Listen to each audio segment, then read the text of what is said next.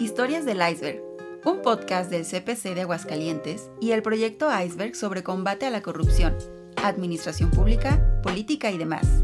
Todo explicado en pocos minutos. Producción, Oliver Mesa y Francisco Aguirre. Doctor Oliver Mesa. Es profesor investigador de la División de Administración Pública del Centro de Investigación y Docencia Económica CIDE sede Región Centro en Aguascalientes. Actualmente se desempeña como coordinador académico del CIDE Región Centro. Maestro en Administración y Políticas Públicas por la Escuela de Economía y Ciencias Políticas de Londres en Reino Unido. Fue Visiting Scholar en la Escuela de Asuntos Públicos de Lyndon Johnson en la Universidad de Texas en Austin. Cuenta con un doctorado en Políticas Públicas en México, en el CIDE. ¿Por qué la corrupción en los gobiernos municipales se vuelve la regla? A continuación, nuestro ponente Oliver Mesa nos lo explica. Y bueno, gracias a todos los colegas aquí presentes y al amable auditorio. Em, mi papel el día de hoy es básicamente presentar un proyecto de investigación en la cual todos los panelistas aquí presentes estamos colaborando. Se trata de un proyecto, Francisco, colegas, eh, que tiene que ver con el tema de la corrupción a nivel municipal, pero va un poquito más allá de la corrupción. En realidad, lo que hemos estado tratando de desentrañar es por qué la corrupción en los gobiernos municipales se vuelve la regla, por qué se vuelve algo que, digamos, ya todo mundo lo esperamos como tal, ¿no? Y este es un proceso un poco diferente al tema exclusivo de la corrupción porque ya no nos interesa únicamente los, digamos, actos diádicos uno a uno de corrupción o las mordidas o el uso de palancas o la escritura de contratos a modo, en fin, ya esa parte, digamos, este, es algo que lo damos por hecho, es una premisa, ocurre. Y lo que ahora nos importa saber es cómo estos actos quedan en el tiempo impunes, ¿no? Y, básicamente en, la, en el estudio que hacemos sobre la consolidación de la corrupción, el proyecto Iceberg reúne un grupo de investigadores nacionales e internacionales quienes juntos estamos trabajando, cada uno observando una partecita diferente del elefante para ver si al final logramos hacer una, eh, una fotografía más o menos completa que nos pueda ayudar a entender cómo es que los múltiples actos de corrupción en los gobiernos municipales eh, se hacen, se mantienen y este, se vuelven, digamos, la manera de operar. En este trabajo de investigación, Francisco, colegas, iniciamos con un marco muy básico, un marco que hemos denominado el marco de la consolidación de la corrupción, e identificamos cuatro dimensiones. Es decir, lo que proponemos es que para poder entender cómo es que estos actos se mantienen como la regla, necesitamos observar cuatro lugares o cuatro cosas dentro de nuestra unidad de observación.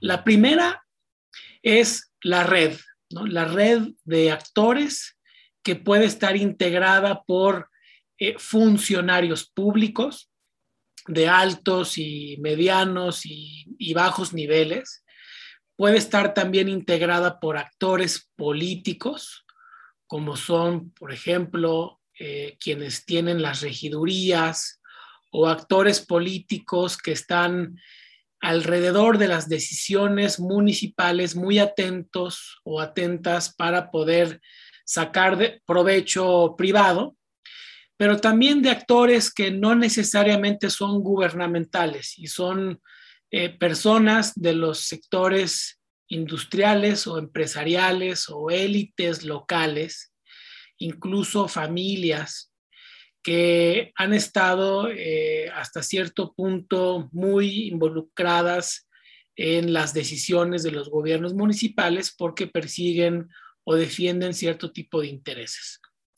Entonces, es necesario poner atención a las redes, cómo se configuran estas redes, quiénes las conforman, cómo esta red se mantiene coaligada, cómo es coherente. Hemos encontrado diferencias interesantes entre un lugar y otro, dependiendo del contexto socioeconómico del municipio. Municipios donde existe una vocación económica muy importante pudieran tener regímenes diferentes a aquellos otros municipios donde quizá no hay un grupo élite que tenga el poder y por lo tanto estas redes se configuran de diferentes formas. Eso es parte de lo que intentamos entender cuando hablamos de redes. La segunda cosa que buscamos observar, además de las redes, son, conocemos como mecanismos organizacionales. Y esto es básicamente aquellas diferentes formas que tienen las redes para operar, para hacer que otros participen. Los mecanismos organizacionales pueden ser eh, diferentes, digamos, este, dispositivos de coerción, por ejemplo, cuando encontramos en algunas redes, sobre todo con funcionarios públicos municipales, que participan porque no tienen de otra, ¿no? Porque si no lo hacen, entonces son despedidos o este, si no lo hacen, son hechos a un lado, no pueden crecer en sus carreras.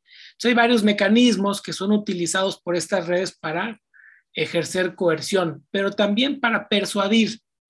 Hay redes donde este, el vínculo importante entre un nodo y otro nodo en la red tiene que ver con la complicidad. Yo te invito, participas conmigo, como ya te metí al trato conmigo, pues no tienes en tu mejor interés eh, señalar que algo está ocurriendo, porque también, digamos, pierdes tú todo incentivo para llevar a cabo ese tipo de denuncia.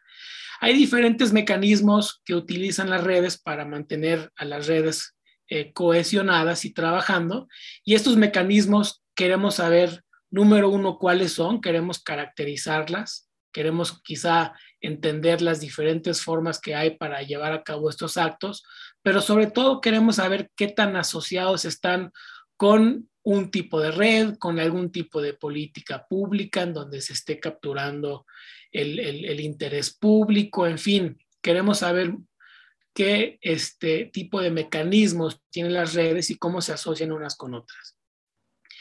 Ahora, una vez que entendemos la red porque digamos, cuando hablamos de corrupción sistémica no hablamos de un individuo con un interés eh, eh, este, en, sacar dinero o con un individuo actuando solo, hablamos de todo un entramado organizacional que captura al municipio y a su organización para fines que no tienen interés público. Entonces, cuando conocemos la red, cuando conocemos los mecanismos, la siguiente pregunta es cómo le hacen para actuar debajo del radar.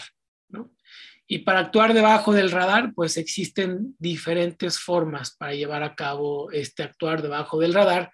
Algunas de ellas pasan por la pobre transparencia que algunos gobiernos municipales este, sostienen en sus prácticas de tal forma que las redes pueden operar bajo un hilo de opacidad bastante cómodo pero también pasa por otro tipo de elementos, como por ejemplo regulación ambigua, mucha incertidumbre o normatividad vaga que les ofrecen márgenes de maniobras a estas redes para operar eh, de manera este, hasta cierto punto escondida. Y finalmente, una vez que una red eh, logra operar, logra eh, trabajar debajo del radar, existe una última condición y es muy importante. Esta última condición es la que permite a estas redes trabajar con completa impunidad y a esta otra dimensión la hemos conocido como balances y contrapesos debilitados. Y es básicamente identificar cuáles son aquellos dispositivos en los municipios que en principio están ahí para identificar, atender y combatir actos de corrupción que sin embargo estos eh, dispositivos fallan en su trabajo. En ocasiones fallan porque están francamente debilitados y en otras ocasiones fallan porque muy probablemente forman parte de la red. Y al formar parte de esta red, eh, estos dispositivos se pueden prender o se pueden apagar a conveniencia de quienes manejan las organizaciones municipales. Ahora, yo ahorita estoy haciendo una caracterización, si quieren, muy caricaturesca de este modelo. En realidad, cada una de las dimensiones tiene su propia complejidad. Eh, y, básicamente, la idea con este, haber invitado eh, a quienes agradezco mucho aceptaran la, la, invitación, la doctora Irma del Carmen Guerra, al profesor Edgar Bustos, a la doctora Elizabeth Pérez Chiques y al doctor Daniel Sizumbo, es precisamente porque cada uno de ellos en este momento están eh, envueltos o culminando trabajos de investigación que están eh, intrínsecamente asociados con alguna de estas cuatro dimensiones. Entonces, lo que el día de hoy vamos a estar observando como auditorio es una pequeña muestra de lo que se está haciendo para poder entender de mejor forma las maneras en que se consolida la corrupción. Y por lo tanto, le he pedido tanto a la doctora Irma como al doctor Edgar su apoyo para eh, adentrarse en temas de la Contraloría Municipal. Algo muy importante para conocer, querido auditorio, colegas, es que el tema de las Contralorías es un tema que a nivel internacional y a nivel nacional ha sido mucho, muy estudiado. Pero al momento que nos pasamos al nivel municipal, sobre todo, tenemos información, eh, digamos, muy pobremente desarrollada o por lo menos información que nos hace falta entender de mejor manera para poder identificar cuál es el verdadero peso, cuál es el verdadera, la verdadera función, o por lo menos cuál es la función ideal de las Contralorías municipales, contrastado con las funciones que de facto realizan y cómo estas Contralorías municipales, que son un dispositivo de balance y contrapeso, podrían tener retos importantes en este eh, proceso de combate a la corrupción.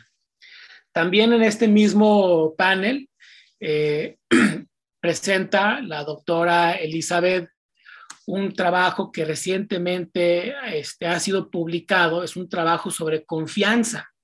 Generalmente hablamos de confianza como un valor moral y un valor de las instituciones que nos permiten o que le permiten o que está asociado con poca corrupción. Tenemos confianza en el gobierno y por lo tanto tenemos, este, digamos, necesidad de recurrir a mecanismos alternativos que nos permitan obtener servicios públicos que normalmente tendrían que ser eh, ofrecidos a cualquier ciudadano.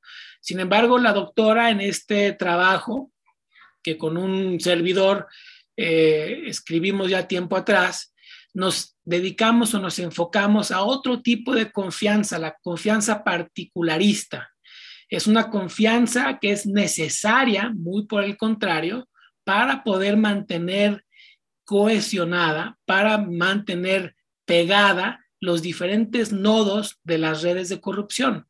Y esta confianza es muy importante entenderla a la luz del el conjunto de instituciones municipales. Y finalmente, también agradezco mucho la participación del doctor Daniel Sizumbo, quien está también presentando un trabajo de investigación recientemente publicado, recientemente aceptado. Muchas felicidades, eh, profesor.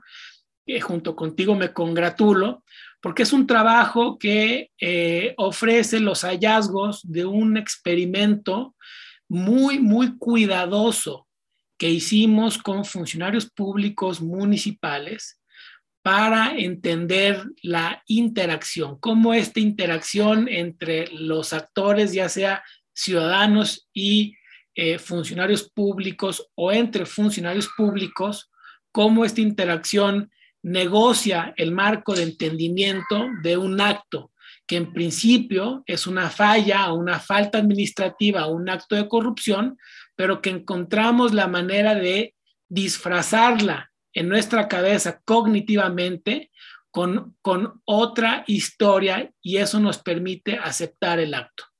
No me voy a adelantar con los diferentes hallazgos, son de suyo muy interesantes y pues con esto termino esta presentación del proyecto Iceberg, es apenas una muestra del proyecto Iceberg y que estaremos desarrollando más este, investigación a lo largo de los siguientes dos años. Muchas gracias, Francisco. Gracias, colegas, por aceptar esta invitación y a todos, eh, muchas gracias por su atención. Gracias por escucharnos. Te esperamos en el siguiente podcast del CPC de Aguascalientes y el proyecto Iceberg. Producción, Oliver Mesa y Francisco Aguirre.